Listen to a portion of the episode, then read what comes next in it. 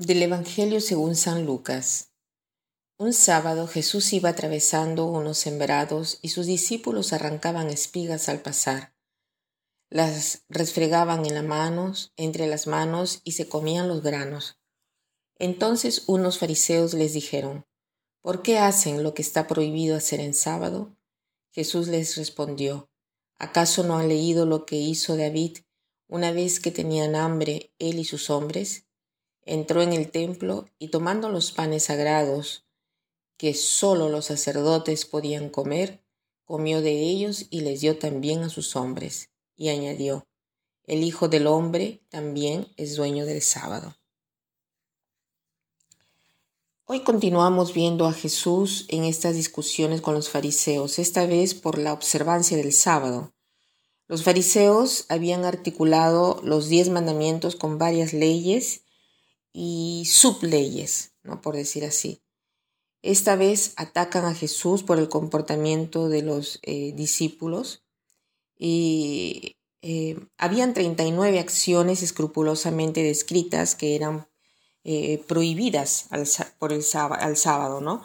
Y entre estas habían dos de las cuales encontramos en este Evangelio. Una es la de cortar las espigas que era absolutamente prohibido, y la otra, la de eh, refregarlas entre las manos, ¿no? O sea, los apóstoles estaban eh, descalificados en esta práctica porque habían hecho eh, las dos acciones y encima de sábado, ¿no? Estas acciones que eran prohibidas. recordemos que el pueblo hebreo era conocido como el pueblo del sábado, eran muy respetuosos de esta ley, era el mandamiento principal e importante para ellos. ¿no? Entonces, los fariseos le piden explicaciones a Jesús y le dicen, ¿por qué tus discípulos hacen lo que no se debe hacer, lo que no es lícito? Y Jesús conocía muy bien eh, la Biblia y sabía de este gran respeto y consideración que el rey David tenía hacia eh, los hebreos. Entonces cita un pasaje donde se ve que el rey David no respeta la ley, una ley que prohibía a quien no era sacerdote de comer el pan de la oferta. Pero eh, David cuando tuvo hambre, que fue un día que regresaba de una batalla, se puso a comer de este pan de la oferta, no respetando así la ley. Pero con esta citación Jesús quiso demostrar que cada ley es para el hombre y no el hombre para la ley.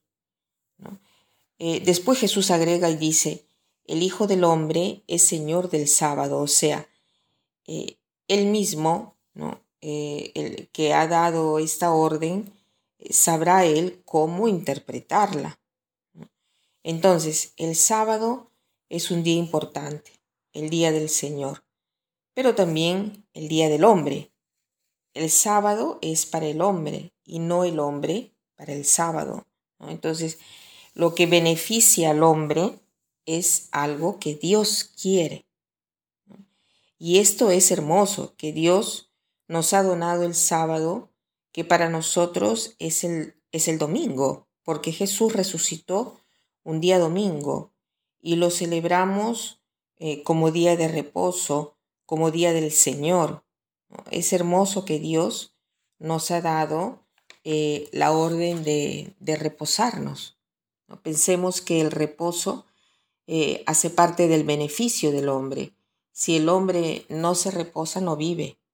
Y Dios, para que nosotros no nos sintamos en culpa ¿no? de, de este reposo, nos lo ha dado como una orden, es un don que es una orden. Entonces preguntémonos, ¿cómo vivo yo el domingo? ¿Cómo vivo el día del reposo? ¿no? Si verdaderamente eh, sé reposarme, ¿me reposo en el Señor? O sea, voy a la misa, si he perdido la costumbre de ir a la misa, eh, debo hacer el propósito, en este caso, de eh, vivirla de nuevo. Decía Juan Pablo II en su carta donde habla justamente del Día del Señor.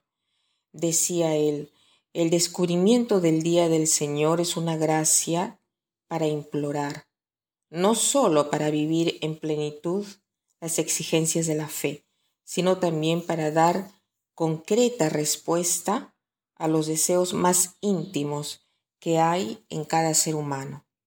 Después dice, el tiempo que se le dona a Cristo jamás es tiempo perdido, es más bien tiempo ganado para la humanización profunda de nuestra relación en nuestra vida. Entonces, el domingo, aparte de ir a misa, es para estar en familia, profundizar la palabra de Dios, hacer una obra de bien. Así es como eh, se debe vivir el día domingo, ¿no? San Juan Crisóstomo dice, tú no puedes rezar en la casa como en la iglesia. O sea, ¿por qué dice él esto? Porque hay, hay mucha gente que dice, yo rezo en mi casa, no necesito ir a la iglesia, ¿no? Dice, tú no puedes rezar en la casa como en la iglesia, donde está el pueblo de Dios en recogimiento, donde el grito es elevado a Dios con un solo corazón. Ahí hay algo más, el unísono de los espíritus, el recogimiento de las almas, la unión de la caridad, las oraciones del sacerdote. Eso decía San Juan Crisóstomo. Y para terminar, quiero citar esta frase de eh, Juan Pablo II que dice así, el reposo es una cosa sagrada y es una ocasión para tomar conciencia que todo es obra de Dios. El reposo es una cosa sagrada y es una ocasión para tomar conciencia que todo es obra de Dios. Que pasen un buen día.